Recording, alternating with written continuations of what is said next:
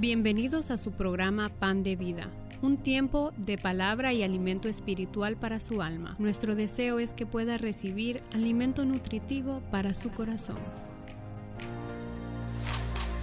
Eh, nuestra familia viene de una zona fresca. San Salvador tiene varios lugares que son bien frescos y casi todo el tiempo vivimos en lugares bien frescos. Entonces mi choque cultural cuando venimos a Ceiba fue el calor. Realmente, hermano, hemos batallado bastante con el tema calor, con el tema calor. Y nos, nos ha hecho de alguna manera aprender a entender eh, cómo manejar el clima. Pero uno de los problemas con este clima es que fácilmente se enoja uno. El calor, el clima, la sofocación, no sé cómo le dicen aquí, estar sofocado por el clima. Uno está con mal humor, está como alteradito. ¿eh? Ahora entiendo por qué todos son bravos. Pero he estado eh, escuchando al Señor. El domingo estaba, era interesante. Estaba comiéndome una charamusca. Hice charamusca de leche con nance. Me quedaron riquísimas. Voy a vender, por cierto, voy a poner ya una empresa de charamusca de nance. Y el Señor habla a mi corazón de forma impresionante, tanto así que empecé a quebrarme. Y, fue por eso que hemos tomado una medida y yo agradezco que ustedes sean anhelantes de buscar al Señor. Vamos a tomar más tiempo de buscar la presencia del Espíritu Santo en nuestros corazones. Vamos a estar metidos en esto los martes, los domingos. Tal vez usted vino por primera vez y, nota pues un, ¿verdad? Eh, que hay gritos, a veces hay llanto. Sí, es, es, nuestra reacción al Espíritu Santo. Sí invito a toda la iglesia a ser ordenados en esto. Recuerden que el Espíritu del profeta está sujeto al profeta. Y por amor a los que vienen por primera vez, les pido, ¿verdad? Que cuando venga ese, ese sentimiento, ese gozo del Señor está bien, va a fluir. Pero recuerden que debemos dar testimonio de que ese gozo, ese fluir del Espíritu es santo y no es desordenado. El Espíritu Santo, pero se llama Espíritu Santo pero va a fluir en nuestros corazones y, vamos a, tener tiempo de búsqueda, de gozo, de manera que no debemos de asustarnos de cómo el Espíritu Santo va a manifestarse entre nosotros. Pero sí el Señor habló a mi corazón y he empezado a fojear libros de instrucción sobre este tema. En, hebreo se llama neumatología, el trabajo de, estudiar, perdón, en griego, estudiar el Espíritu Santo. Y fue interesante encontrarme con un versículo que se lo quiero enseñar. ¿Están conmigo? Dicen amén. Efesios 4:30. Y no contristéis al Espíritu Santo de Dios. Lo lee conmigo. Y no contristéis al Espíritu Santo de Dios. Una de las características del Espíritu Santo que vamos a estar estudiando en los martes, voy a estar instruyendo mucho en doctrina del Espíritu Santo los martes, por eso vengan el martes, vengan el martes.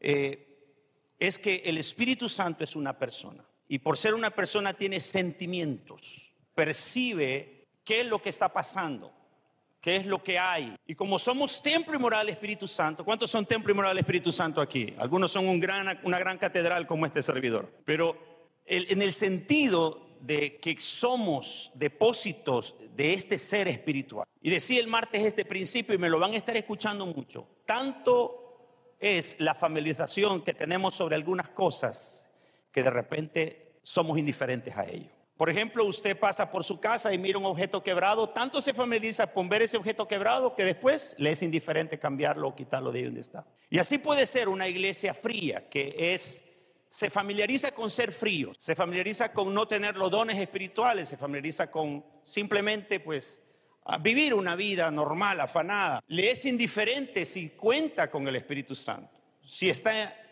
ofendiendo al Espíritu Santo. Se familiariza tanto con el mundo, se familiariza tanto con la naturaleza vieja que, que debería estar muerta, que aleja tanto de su ser al Espíritu Santo. Y una iglesia, y cuando hablo de una iglesia estoy hablándole a usted porque usted es parte de la iglesia. Si usted o muchos de nosotros estamos indiferentes al Espíritu Santo, tendremos una iglesia muerta. Y eso sí es, es, afligido, es de afligirse.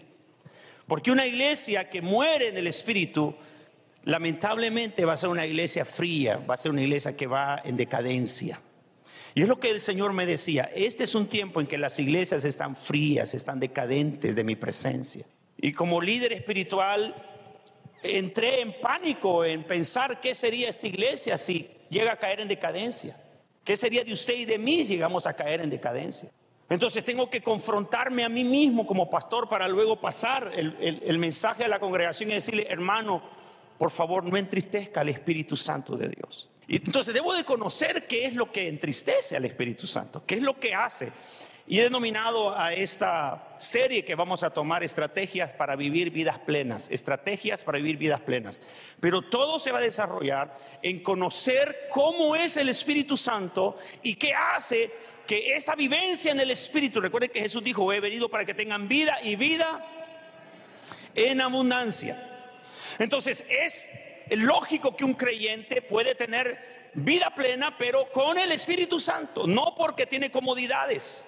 Porque usted puede estar afanado por tener una vida buena, y entiéndase vida buena por rodearse de, de bienes, personas, tiempos de ocio, tiempos de disfrute, pero puede estar vacío por dentro. Y se nota en lo que da, se nota en lo que ofrece como persona, en su carácter, temperamento, personalidad. Y eso no quiere el Señor de nosotros como iglesia, mis amados. Usted, el Señor, lo quiere ver pleno en su espíritu lo quiere ver realmente desarrollado, lo quiere ver realmente a pesar de estar pasando por pruebas, pero que nada le robe el gozo del Espíritu Santo, que nada de lo que esté pasando le haga sentir que usted está parte de Dios, que está alejado de Dios, más bien lo que está pasando nos acerca, porque el Espíritu Santo en nosotros nos anhela celosamente y nos acerca a disfrutar más la presencia del Señor. Y eso es lo que quisiera que juntos estuviéramos conociendo.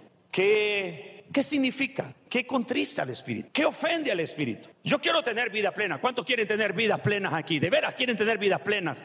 No lo podremos hacer si ignoramos, si somos indiferentes a lo que el Espíritu Santo le ofende. Entonces, para desarrollar vidas plenas y de veras tener una vida que usted vaya por donde va, usted sonriente, pase lo que le pase, ah, por un momento puede ser atacado por, por eh, todo este tipo de emociones que, que resaltan al tener crisis, al tener problemas, pero vuelven usted nuevamente el gozo de su salvación. Vuelve una vez más a ser una persona paciente, llena de paz, una persona que tiene el gozo del Señor y por lo tanto se fortalece en Él y se nota y es ejemplo donde quiera que va. Nada lo, nada lo, derrumba espiritualmente, nada lo derrumba espiritualmente. Pero esto se nota cuando el Espíritu Santo gobierna. Entonces hay una área en nosotros, una área compleja, compleja. Oh, espero en el Señor alcanzar todo el tiempo para hablar de esta área. Pero este es el área que más debería complicarnos. ¿Por qué? Porque es con lo que más ofendemos, contristamos, alejamos al Espíritu Santo. ¿Y cuál es? Airaos, pero no pequéis. No se ponga el sol sobre eh, vuestro enojo, ni deis, ni deis. Ok, somos depósitos del Espíritu, pero el mal manejo de la ira, del enojo, le da lugar a que el Espíritu tenga una salida y a quién le damos lugar a que entre. Ahí está claro. Lo leen con fuerte conmigo. Airaos, pero no pequéis. No se ponga el sol sobre vuestro enojo, ni deis lugar al diablo.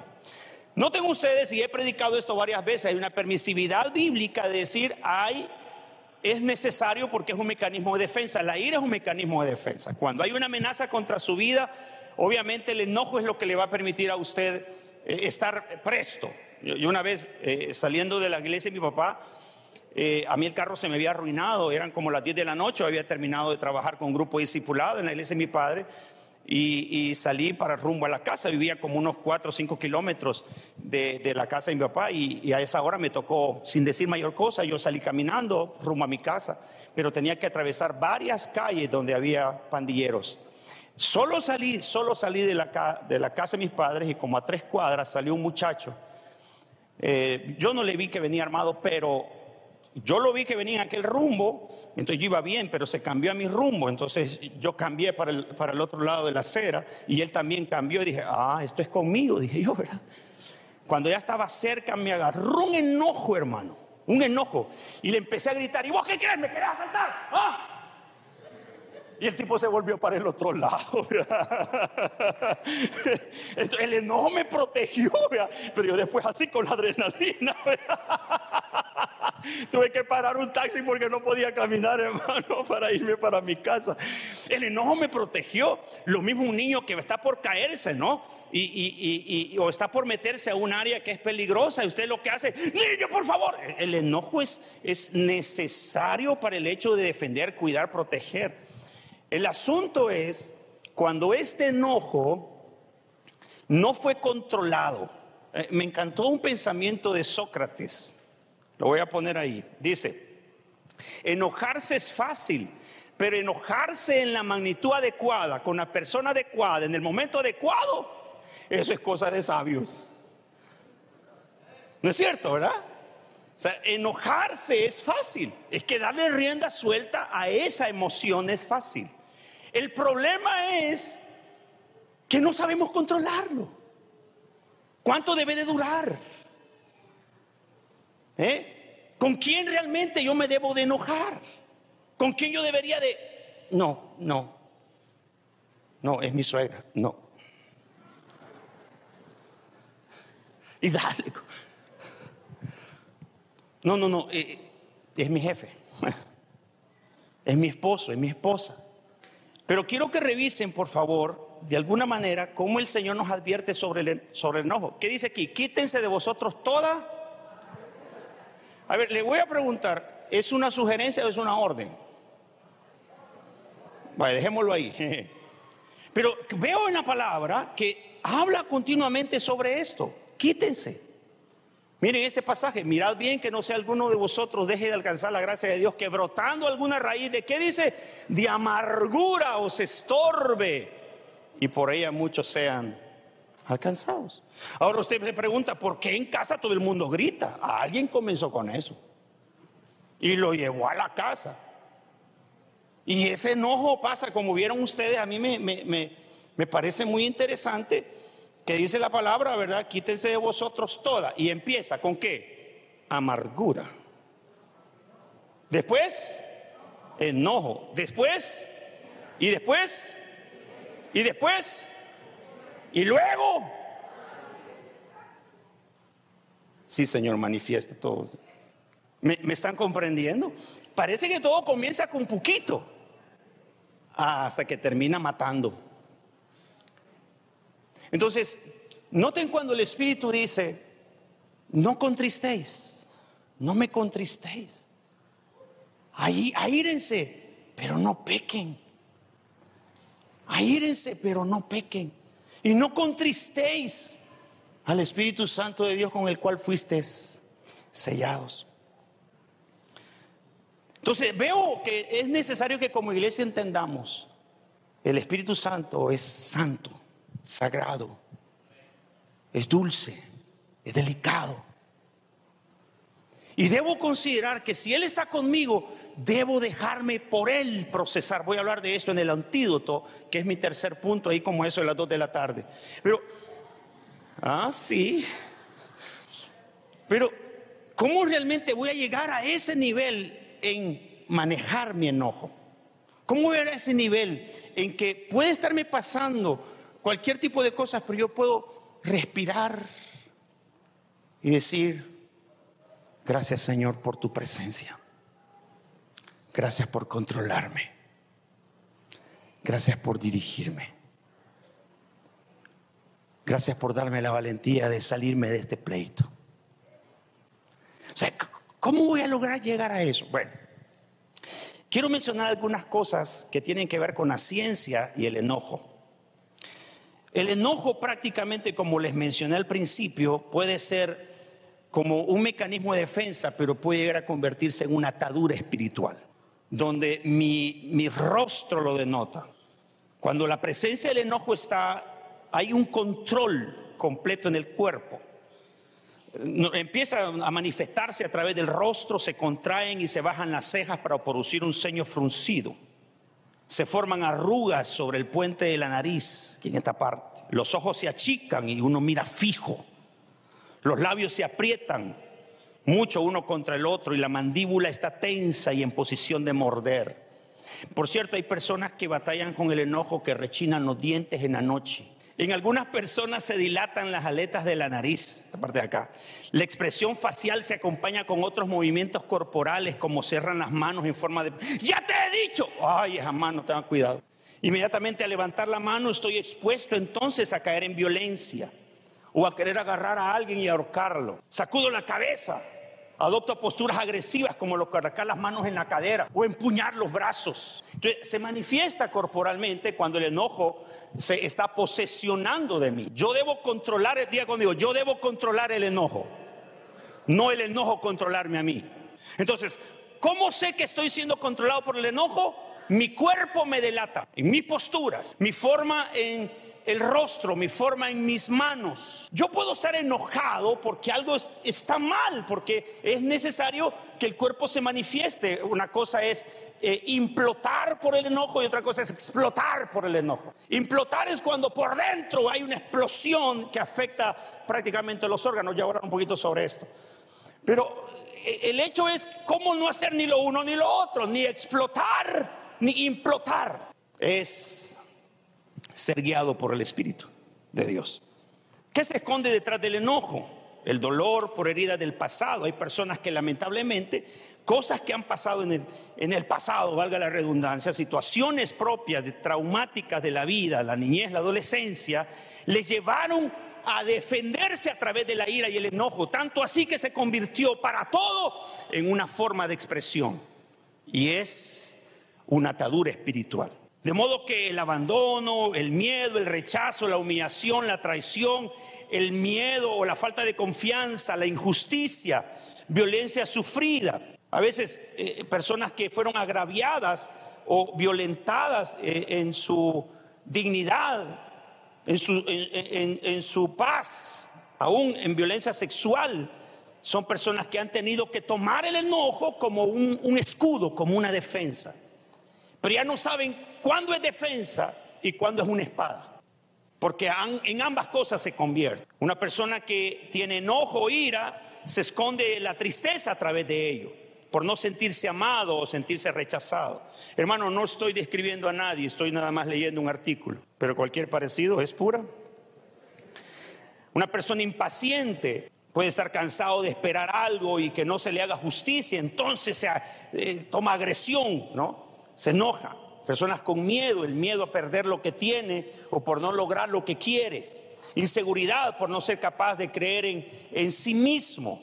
Decepción. Eh, eh, hay personas que esconden decepción detrás del enojo por verse derrumbadas sus expectativas o ponerlas en las personas que inconscientemente saben que nunca las van a cumplir, pero sigo creyendo que lo van a hacer incomunicación por no saber expresar sus emociones o expresarlas de manera no asertiva, no tener inteligencia emocional para decir me siento de esta manera, sino que hacen sentir cómo se siente a la persona. Gracias Señor por estar hablando. ¿Cómo le afecta a nuestro cuerpo y a las relaciones el enojo, la ira, la amargura?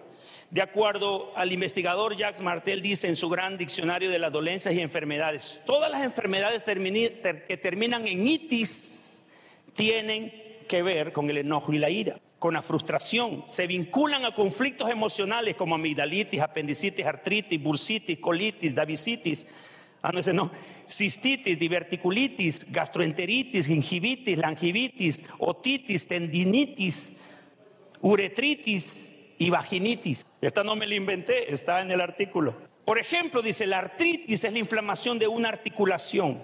Puede afectar cada una de las partes del sistema locomotor humano, trátese de los huesos, ligamentos, los tendones o los músculos. Se caracteriza por la inflamación, la rigidez muscular y el dolor, todo lo cual corresponde en el plano metafísico. Esto es una persona que se encierra, critica, que sufre de pena o de ira. Entonces, metabólicamente, todo eso que produce la ira se va a los tejidos musculares y empiezan las complicaciones. ¿Aún hay más? Agárrese. Cuando implotamos, en otras palabras, cuando lo que hacemos es internamente tragarnos el enojo, la ira, y entonces la agarramos contra nosotros mismos, no contra alguien, sino que contra nosotros, nos jalamos las greñas, nos golpeamos, pegamos en las paredes, porque no es agredir a nadie, sino estamos bravos, bravos, bravos, y lo que hacemos es implotar. La ira está ahí hacia adentro del cuerpo y se convierte en enfermedad. Esta enfermedad altera la visión, da un efecto túnel, que usted pierde la visión eh, lateral, solo puede ver prácticamente lo que está al frente, ese es el efecto de túnel. Empiezan a haber problemas de cálculos biliares o piedras en la vesícula, puede ser el tamaño del grano de arena al principio hasta llegar al tamaño de una pelota de golf. Algunos cánceres están relacionados con acidosis en el cuerpo producida por grandes cantidades de cortisol, producida por el mal manejo del enojo. Enfermedades cardíacas, que el Señor nos libre de todo esto, mi hermano. Porque la sangre de Cristo ha pagado el precio para todo este tipo de mal. Pero es tiempo que usted diga, yo necesito deshacerme de esto. Porque me está robando vida, me está robando paz, me está robando relaciones, me está robando tranquilidad. No puedo ser una persona afable, amable, benigna, sino exploto, exploto rápidamente caigo en el conflicto. Ahora, lo contrario, cuando explotas, la ira está hacia afuera del cuerpo y se convierte en, en violencia. Se genera violencia, se transforma en agresiones físicas y psicológicas, usando los gritos, usando la forma verbal y a veces, muchas veces los miembros, como los pies, las manos, aún personas con la cabeza. ¿Se acuerdan cuando Zidane Zidane en el Mundial de Fútbol? ¿Se acuerdan cuando jugaron contra Italia? Y no sé qué hizo el, defensa o el volante, no sé, que le dijo algo que afectaba a su mamá y a su hermanita. Y entonces él se regresó y con la cabeza se le dio con todo en el pecho. Expulsado, ¿verdad? Un hombre que había mantenido su carrera intachable. El año que se retira, se terminó con ese drama. Es la explosión. Algunos justificaron. No, e, es cuando el enojo se posesiona de uno hace ese tipo de cosas. Ahora, interesante porque hay dos ah, partes del cuerpo que son afectados, el órgano más vital que es el hígado. Por eso cuando dicen, este sí te respondió con el hígado. ¿Han oído eso ustedes? En el libro de Eduardo Punset, que se llama Universo de Emociones, menciona al menos 60 formas de experimentar la ira. Agárrense, que ahí voy aborrecimiento, acritud, agitación, agresividad, animadversión, antipatía, adversidad, cabreo, celos, cólera, crueldad, desafecto, desamor. Van a llegar hasta las 2 de la tarde, se los aseguro. Desapego, desconfianza, desdén, despecho, despiedad, desprecio, detestación, desplicencia, encono, enemistad, enfado, enojo, envidia, escama, exasperación, execración, excitación, fastidio, frialdad, furia, furor, hostilidad, impaciencia, impotencia, indiferencia. No digan amén. No estoy pasando lista. Hostilidad, impaciencia, impotencia, indiferencia, indignación, insensibilidad, irritación, mal humor, manía, misoginia, odio, ojeriza, pelusa, rabia, racismo, recelo, rechazo, rencor, resentimiento, resquemor, sadismo, saña, sexismo, sospecha, tensión, besania y violencia. No digan aleluya. Todo esto, hermano, podemos llamar lo que dice la ciencia, es la forma en la que la ira está tomando control de nuestras sociedades, la forma en que está destruyendo familias, la forma en la que está destruyendo la salud, la forma en que nos está controlando la ira. ¿Qué dicen las escrituras? ¿Qué dicen las escrituras? Porque aquí la parte más importante es, ¿a dónde me arrimo? ¿A dónde voy? Hay personas que visitan los médicos, los médicos les mandan a hacer un montón de exámenes, encuentran que todo está bien y están enfermos. Les empiezan a hacer preguntas, ¿usted tiene problemas en su casa? Mm, poquitos. ¿Qué tipo de problemas son? Ay, que me da pena hablar de ello. No queremos confrontar, no queremos decir qué es lo que está pasando, no queremos realmente hablar de lo que nos afecta y solo somos un saco de emociones. Y hoy necesitamos entender lo que dice la palabra, porque realmente la Biblia nos da una instrucción clara. ¿Cuál es la primera instrucción? ¿Qué dice la Biblia? Airaos pero no pequéis. ¿Cuántos pueden discernir la línea entre irarse y no pecar? Aquí, ¿cuántos dicen, no, pastor, yo estoy, estoy cabal, yo sé cómo es eso? Pero ¿cuántos dicen, yo no sé dónde está la línea? ¿Cuántos admiten que tienen problema y no saber dónde está la, la, línea, verdad? Es decir, cuando vengo a sentir, ya estoy gritando. Cuando vengo a sentir, ya he perdido el control. Ya lo he tirado más bien el control. Airaos, pero no pequéis. ¿Qué más dice la palabra? Quítense de vosotros. Es una orden. No me está preguntando si lo sufro, está diciendo, lo vas a sufrir, esa es parte de la naturaleza, por lo tanto, si estás en el Señor, tienes que decir, ya no eres parte de mí. Enojo, enojo, rabia, ira, amargura, como quieras llamarlo, no me puedes controlar porque ahora yo soy propiedad del Espíritu Santo de Dios. Y debo pasar a ese nivel en el que voy a ver al enojo, voy a ver a la ira y decir, ah, antes me tenías, pero ahora yo soy propiedad del Espíritu Santo de Dios. Él mora en mí, Él está en mí. Y puedo desarrollar lo que Él tiene para mí. Pero dice, quítense, quítense de vosotros. Quítense de vosotros.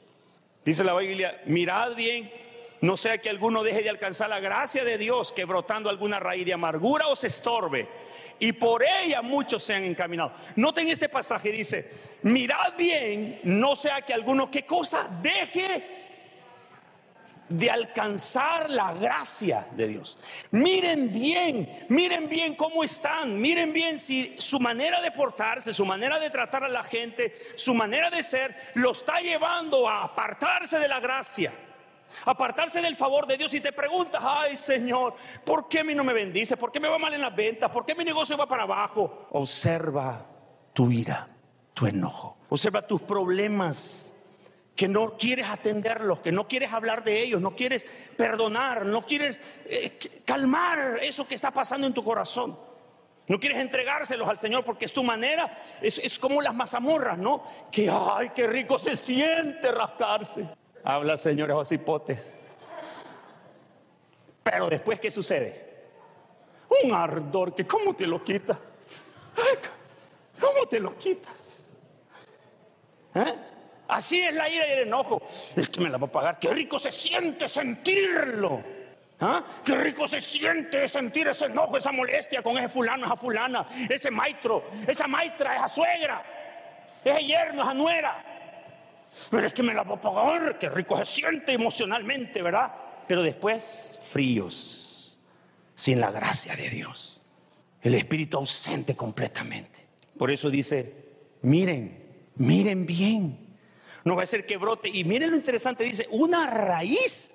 Hermano, ¿qué echa raíz? Algo que va a quedar. El que echa raíz es porque se va a quedar.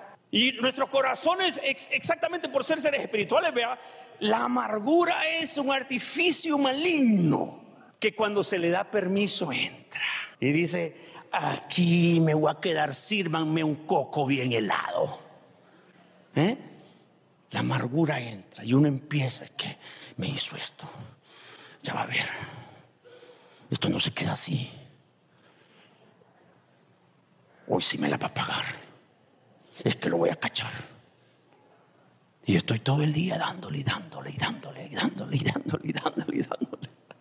Yo veo que algunos están agarrando pose así como que al hígado les está pegando, ¿verdad? Hermano, todos nos sentimos identificados con esto. Mire por favor lo que dice este pasaje de Salmo 37, 8. Lo leen conmigo, por favor.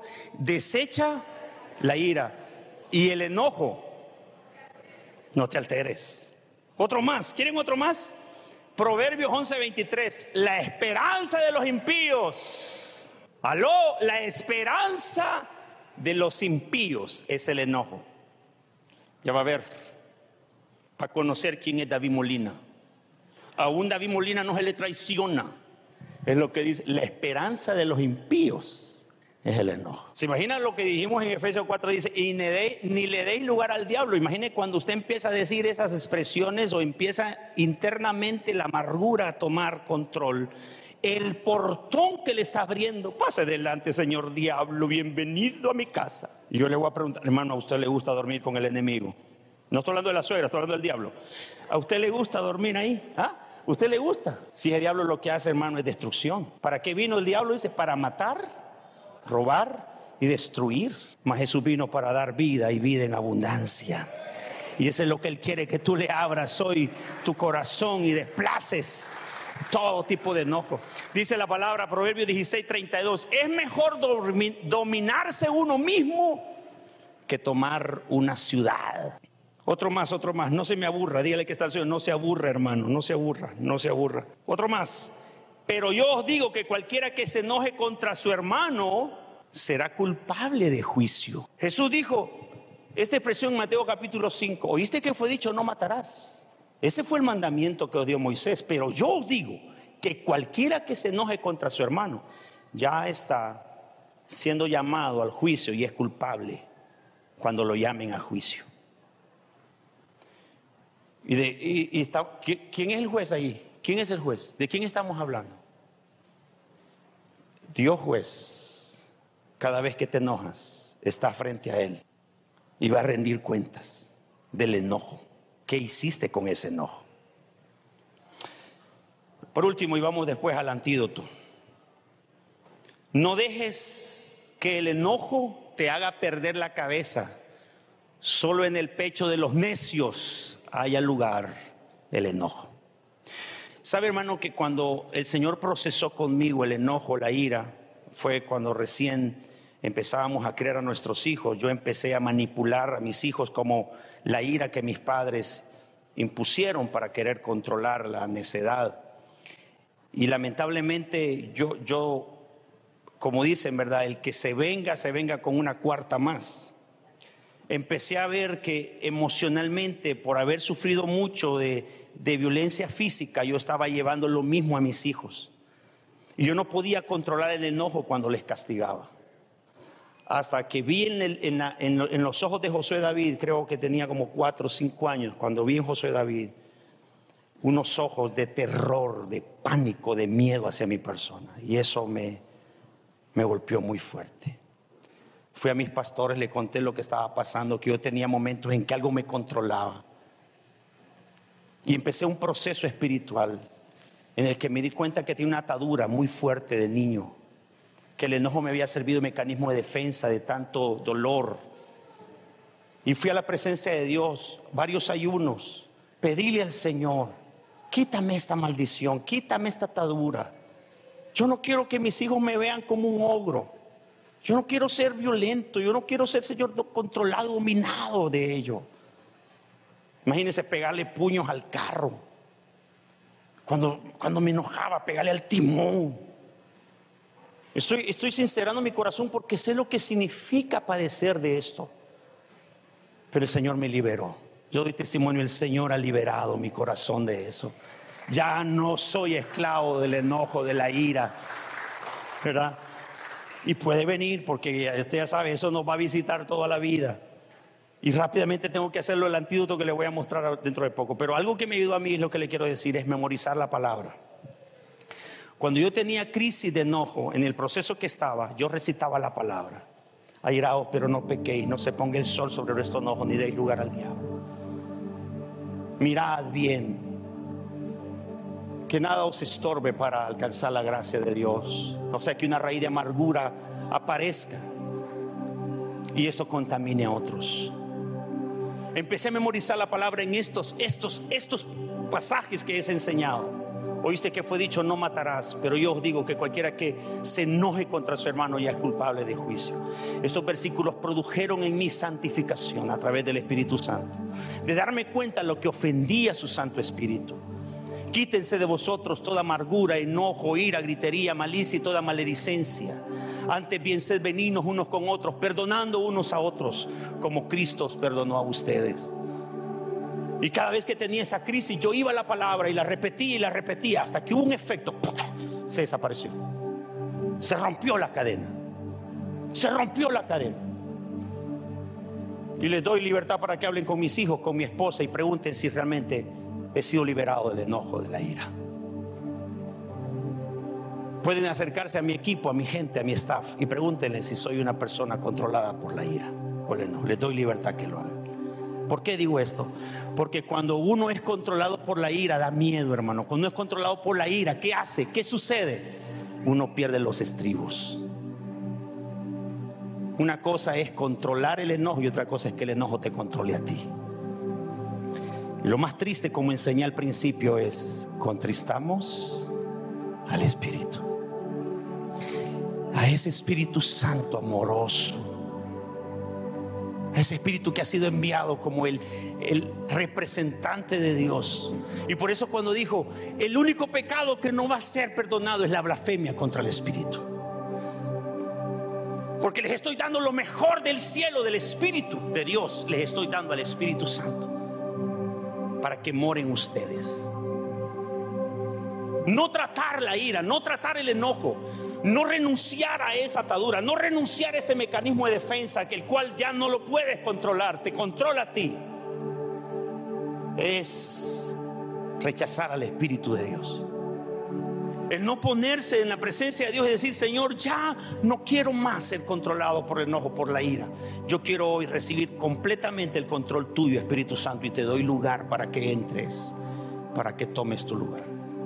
Por eso noten el antídoto. Cuando hablamos del antídoto es qué dice la Biblia, cómo hacer con el enojo.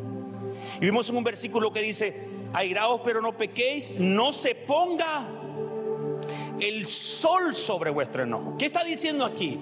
Tú tienes que arreglar todos los días, todos los días, cada vez que te enojes, tienes que preguntarte, ¿ofendí a alguien?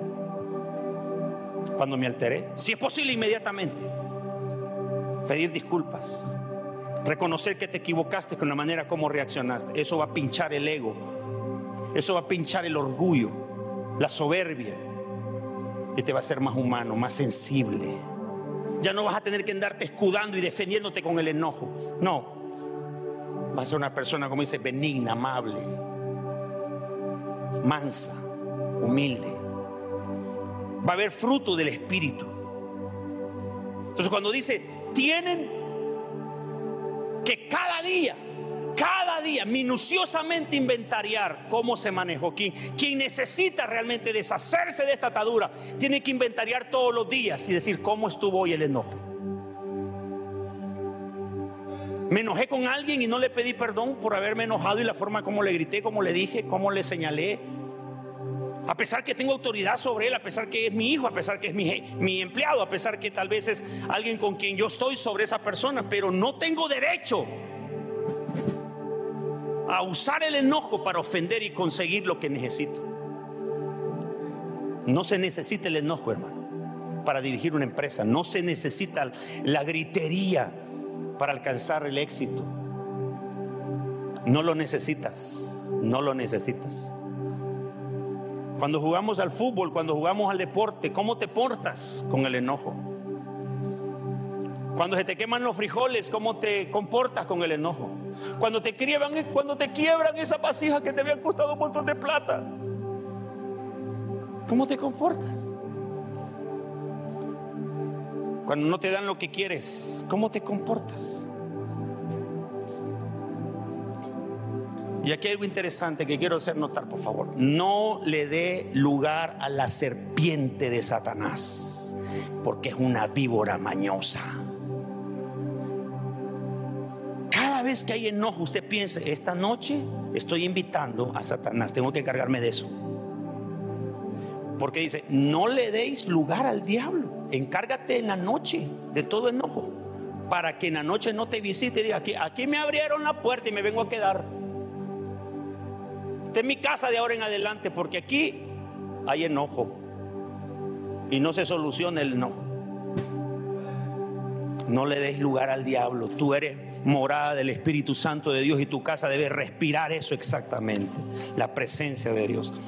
Y por último, antídoto, dice, antes bien sed benignos, ¿cómo dice? Unos con otros, misericordiosos, perdonándoos unos a otros. ¿Sabe que así como se necesitan dos personas para pelear, se necesitan dos personas para disculparse? Cuando hay algún tipo de enojo, molestia en la casa, sean sabios todos, sean sabios en que si alguien ofendió, perdonen rápido, perdonen rápido, pidan perdón y perdonen rápido. Sean misericordiosos con aquel que quizás está siendo controlado por el enojo. No le quiten el habla. No lo aíslen. Ámenlo. Ámenlo. Acérquense a Él. Interésense. ¿Por qué está sufriendo del enojo? ¿Qué frustración está escondiendo? Por eso dice, antes bien sed benignos. La benignidad es el fruto de poder tener buena voluntad, comprensión y simpatía por las personas. Entender que somos humanos, que fallamos. Por eso cuando una persona está pasando por crisis de enojo, aislarte es el peor veneno que le puedes ofrecer. Una persona con una crisis de enojo necesita un buen abrazo que le digas, entiendo lo que estás viviendo, lo que estás pasando. Te amo a pesar de eso. Te amo a pesar de que te enojes. Así te he aceptado. Así te he aceptado. El que se va a encargar de cambiarte será el Señor y tu misma necesidad de intimar más con el Espíritu. Pero es importante ser benignos, amarnos unos a otros. Y dice, como Dios también os perdonó a vosotros en Cristo, así también perdónense unos con otros. Y todo esto, hermano, se consigue a través de qué? El fruto del Espíritu Santo. Por eso termino como arranqué. Si la Biblia dice no contristéis al Espíritu, es porque el único que puede producir lo que necesitamos para no enojarlo, para no entristecerlo, lo produce Él.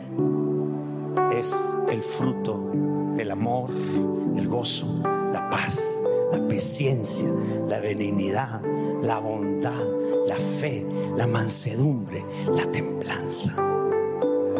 Y cuando permites al Espíritu, por eso quiero decirles, acostúmbrense a estos momentos de adoración al Espíritu, de vivencia en el Espíritu, y llévenselo a su casa.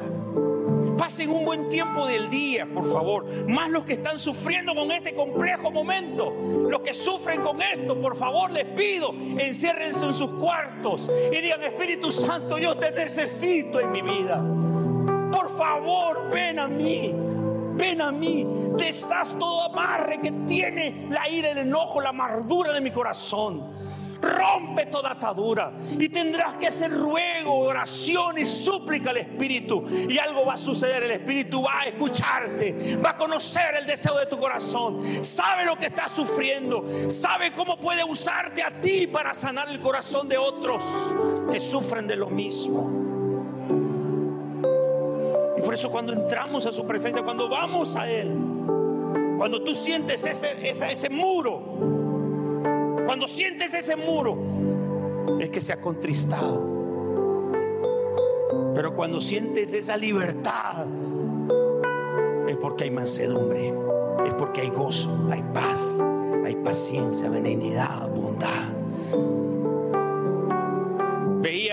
en, el internet cuando pregunté consejos para la ira, todo cuente hasta mil, cuente hasta dos mil, cuente hasta tres mil. No, cuente con el Espíritu Santo de Dios. Él te va a ayudar con ese problema. No cuentes hasta cien, no cuentes hasta mil. Eso no ayuda porque no quita el problema. El único que puede modificar nuestro comportamiento es el fruto del Espíritu de Dios, la vivencia de esa palabra bendita que se nos ha sido entregada para andar en esa mansedumbre, en esa humildad. Yo quiero invitarles a cerrar sus ojos y vamos a hacer algo bien rápido, bien rápido, bien rápido, pero quiero pedir a todo el mundo tener sus ojos cerrados. Por respeto se lo pido, por favor. Se lo pido por respeto. Toda aquella persona que hoy esta, esta, esta mañana necesita admitir que hay algún tipo de atadura con la ira, el enojo, la amargura, la malicia, la maledicencia yo le voy a invitar que con valentía se ponga de pie y diga, ahora en el nombre de Jesús yo me deshago de esta atadura. Yo le invito que en el nombre de Jesús tome valor y diga, Señor, en tu nombre yo hoy necesito quitarme esta atadura espiritual. Levanta tus manos. ¿Dónde estás? Durante todo este tiempo has estado atado. Entiende esto, has estado atado, encadenado tu alma, tu espíritu han estado siendo atados. ¿Y cuántas vueltas ha llevado ese lazo, esa atadura? ¿Cuántos amarres, cuántos candados? Solo el espíritu lo conoce. ¿Desde qué edad, desde qué momento de tu vida has usado el enojo como mecanismos de defensa y de ofensa? Pero en este momento, por los méritos de Cristo Jesús, que murió en la cruz del Calvario para pagar el precio de nuestra salvación, te digo esto, eres salvo y libre de esa atadura. Ya no hay condena para ti. Si tú lo crees, puedes decir esta mañana, yo ahora en delante soy libre de esta atadura del enojo. El enemigo va a querer volver a venir y volver a poner otro lazo, volver a poner otra cadena. Pero debes de comprender lo que te he enseñado, tienes que vivirlo y disfrutar la presencia del Espíritu continua en tu vida. Y decir, yo la necesito más.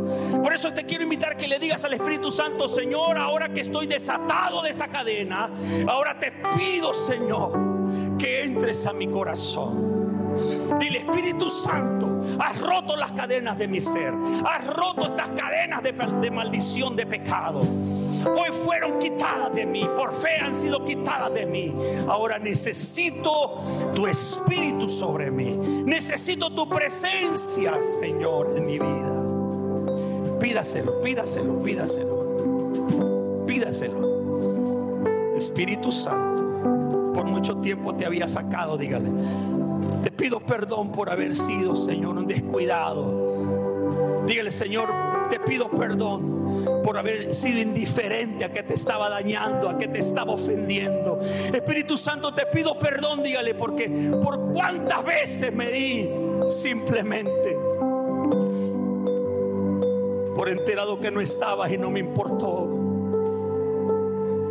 Pero ahora entiendo que tu espíritu es santo que tú eres Espíritu Santo, que tú eres bueno, que me amas. Dígase el Señor, yo sé que me amas.